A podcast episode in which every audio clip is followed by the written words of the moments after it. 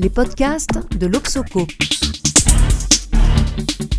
Comprendre la consommation et le commerce aujourd'hui pour demain.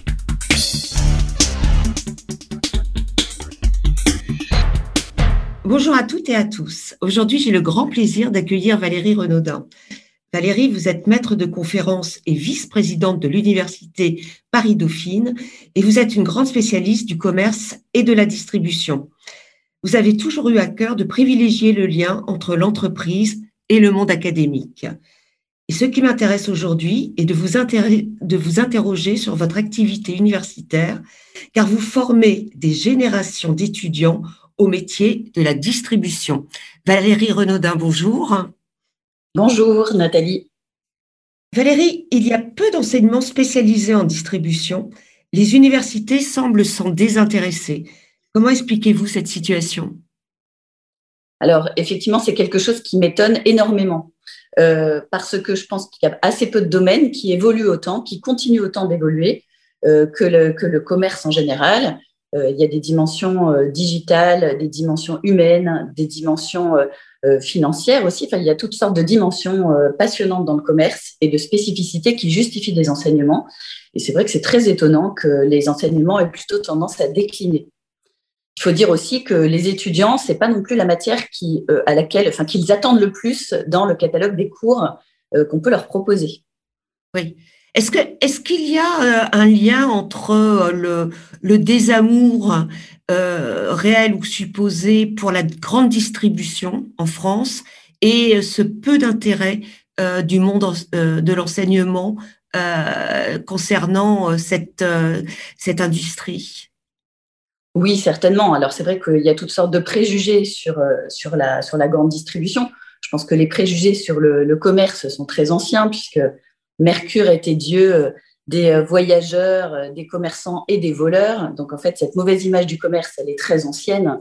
Après, justement, c'est intéressant parce que les étudiants arrivent avec des préjugés et l'idée, c'est qu'ils en ressortent après avoir été vraiment en contact avec le commerce et avec les, les, managers du commerce, qu'ils en ressortent avec une image différente. Et c'est ça que je trouve passionnant dans, le, dans, dans, ce monde-là. C'est vrai qu'en plus, ils sont, ils sont souvent, alors il y a ceux qui, qui vivent euh, chez eux euh, dans des chambres d'étudiants et qui font leurs courses, mais il y en a aussi un certain nombre euh, qui ont une image de la distribution, enfin qui ne la pratiquent pas énormément, notamment dans cette dimension alimentaire. Donc c'est intéressant parce qu'en fait, ils ont l'impression que tout est un peu pareil. Et quand on leur fait découvrir que derrière, il y a des stratégies, qu'il y a des, voilà, puis qu'il y a des, des, hommes et des femmes passionnés par le service et par le client, euh, ben, ils changent leur regard. Et ça, c'est tout à fait, tout à fait net et tout à fait intéressant. Et concrètement, que faites-vous pour leur faire euh, changer le regard? Comment est-ce que vous les amenez à, à, s'intéresser et plus que ça, ce secteur? Alors, ce qui est génial, c'est que le commerce, en fait, euh, on peut l'apprendre et le comprendre qu'en allant l'observer. Alors, c'est vrai que depuis de nombreuses années à Dauphine, on participe au, au Challenge Auchan. Donc, en fait, on met 140 étudiants euh, à Auchan Vélizy. donc, ce magasin nous accueille toujours les bras ouverts. Ah oui. Voilà, c'est nos promotions de, marketing et stratégie à Dauphine.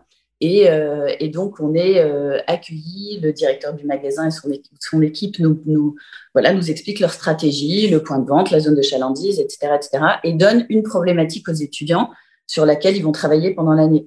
Et donc, par petits groupes, ils vont visiter le magasin, visiter les réserves, s'intéresser au drive, comment sont gérés les déchets, etc., etc. Ils communiquent avec les équipes et c'est toujours une très belle rencontre.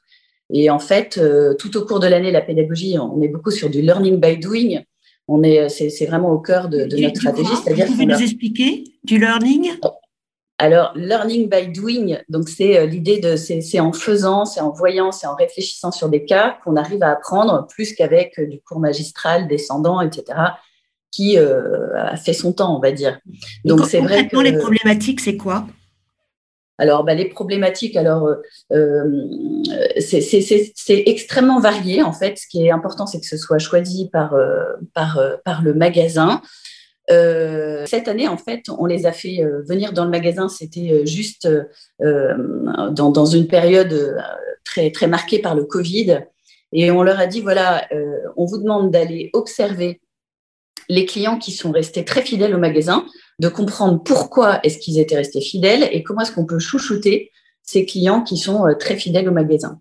Mhm. Donc voilà, ils sont sortis avec toutes sortes d'idées. Donc c'est euh, c'est vraiment super parce que ça les amène à s'interroger sur des vraies problématiques du magasin et à fournir des, des recommandations qui après euh, sont présentées devant un jury au niveau régional, national. Il y a tout un concours qui est organisé.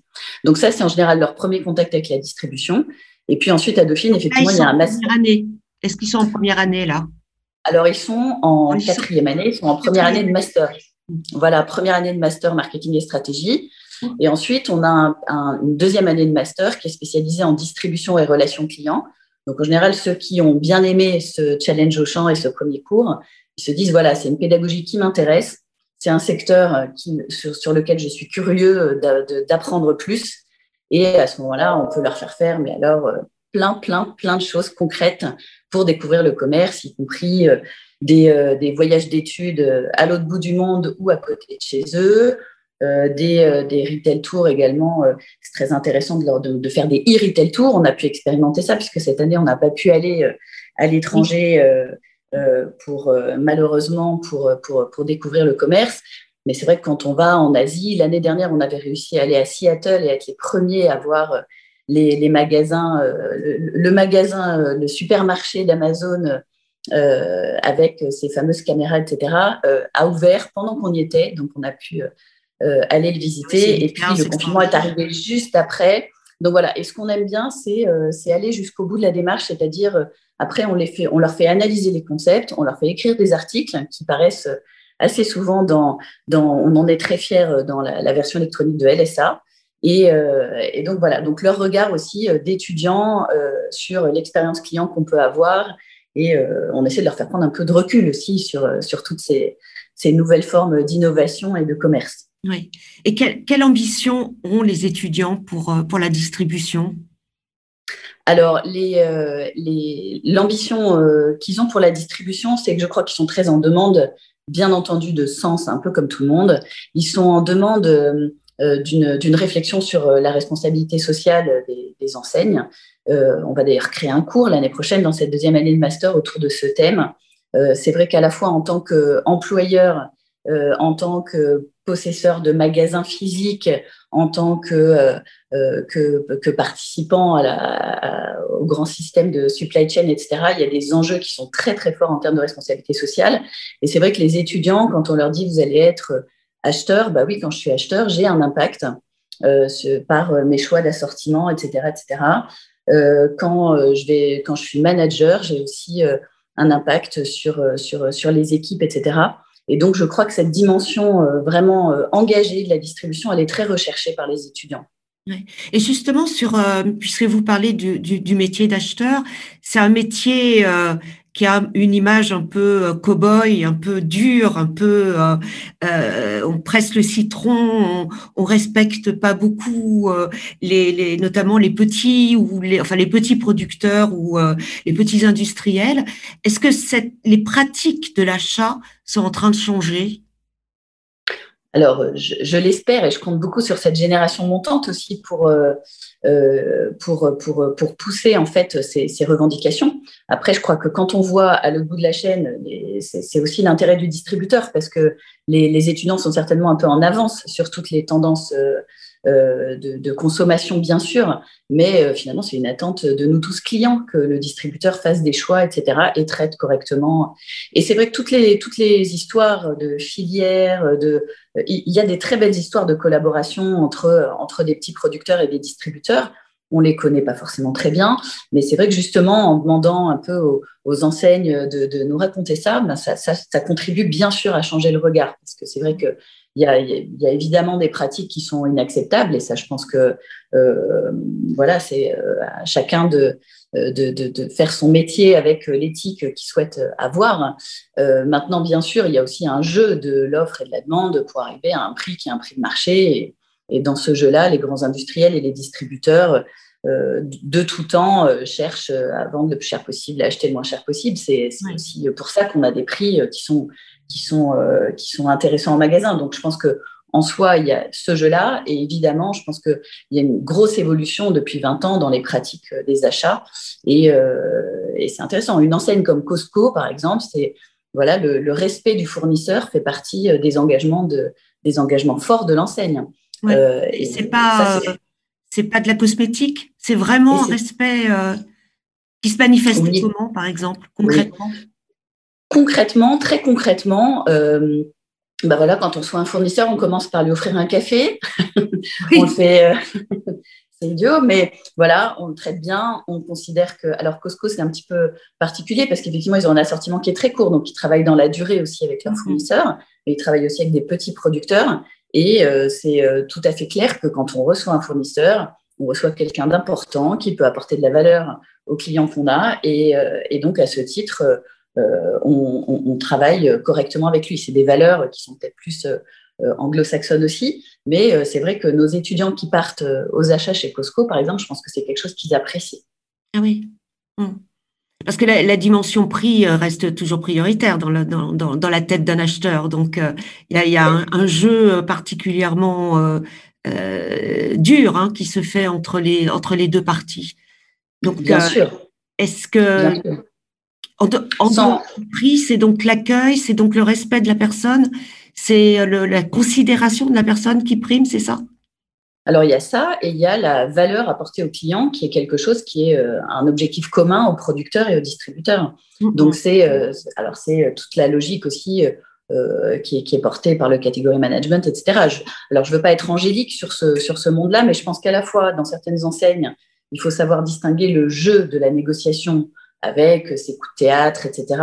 Et après tout, c'est des gens qui sont euh, euh, dans. Je pense qu'il y a une forme d'équilibre, c'est-à-dire que maintenant, c'est les plus, euh, les plus gros, pour les plus gros d'entre eux, parce que les petits producteurs n'ont pas la même aisance. j'imagine. alors je pense que les petits sont pas traités pareil. Les enseignes ont compris depuis longtemps que c'était pas tellement intéressant de faire un coup qui écrase le petit producteur et qui fait que l'année d'après on peut plus travailler avec lui. Donc il y, a quand même des, protections qui, qui existent. Euh, maintenant, ce qui est intéressant aussi, c'est que c'est les mêmes étudiants. Moi, j'ai souvent des étudiants qui m'appellent et qui me disent c'était rigolo, on s'est retrouvés dans un box de négociation chez Leclerc. Donc, euh, on était tous des anciens du master de Dauphine et on était avec nos chefs, etc. Enfin, c'est voilà, c'est les mêmes. Alors qu'avant, effectivement, il y avait chez les distributeurs des, des, des, autodidactes qui jouaient les gros durs, etc. Et puis on avait chez les industriels, voilà, chez les industriels, on avait des, jeunes diplômés. Euh, et, finalement, il y avait un espèce de, je trouve que quelque part, on arrive à quelque chose d'assez simple parce que finalement, c'est les mêmes qui se retrouvent dans un box de négociation avec les mêmes femmes. Voilà. Et avec... On a fait même une culture un peu différente. Exactement. Et un certain recul sur, euh, encore une fois, sur ce jeu de la négociation euh, qui, est, qui est aussi un jeu quelque part. Voilà, qui est un, mais un jeu qui, euh, qui, qui, permet d'arriver à, un, prix de, un prix de marché. Un prix qui est intéressant pour euh, le consommateur. Euh, merci beaucoup Valérie. dernière question à l'Obsoco. Vous le savez, nous nous intéressons beaucoup au rapport entre la consommation et la société. selon vous, on va quitter un peu vos étudiants, on, va, on s'adresse à, à, à Valérie Renaudin, enseignante euh, et, consommatrice. Euh, que dit la consommation de la société d'aujourd'hui? Aujourd'hui, période Covid, euh, difficile, fatigante, ça fait un an que ça dure. Que dit la consommation? Je crois qu'elle dit toutes nos incohérences d'abord. Elle dit notre schizophrénie de vouloir avoir voilà, à la fois du prix et à la fois derrière la certitude d'avoir des produits qui sont bons pour la santé. Euh, qui sont euh, bons pour les producteurs, qui sont des produits locaux, etc. Et, euh, et puis, je crois qu'elle dit véritablement, enfin, je pense que cette crise sanitaire, c'est une crise qui accélère énormément notre, le, notre un changement de société. Euh, et, et, et, cette prise de conscience que, que, la vie est fragile, que le monde est compliqué et qu'il faut absolument prendre des mesures. Donc, je crois qu'elle dit aussi notre, notre vraie attente de changement. Et je pense que. Sur quelle direction euh, les changements?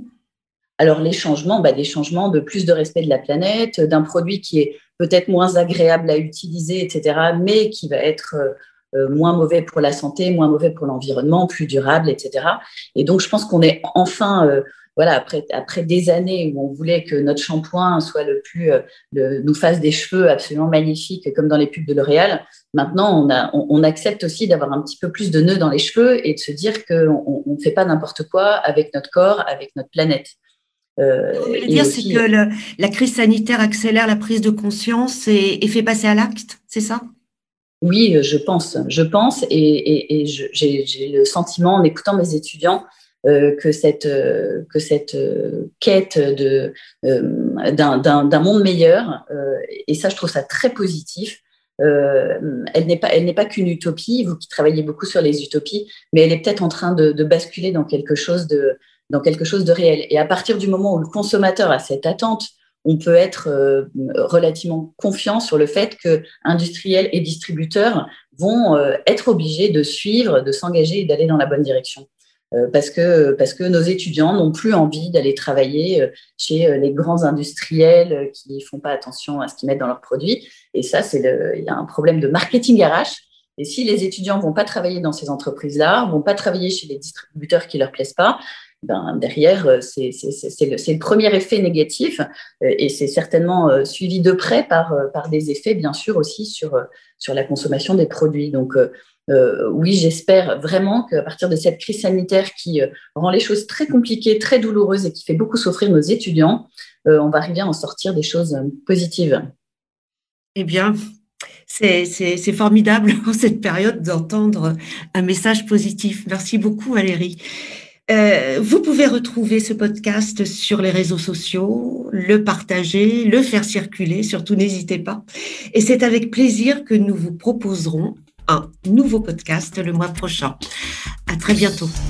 Au revoir.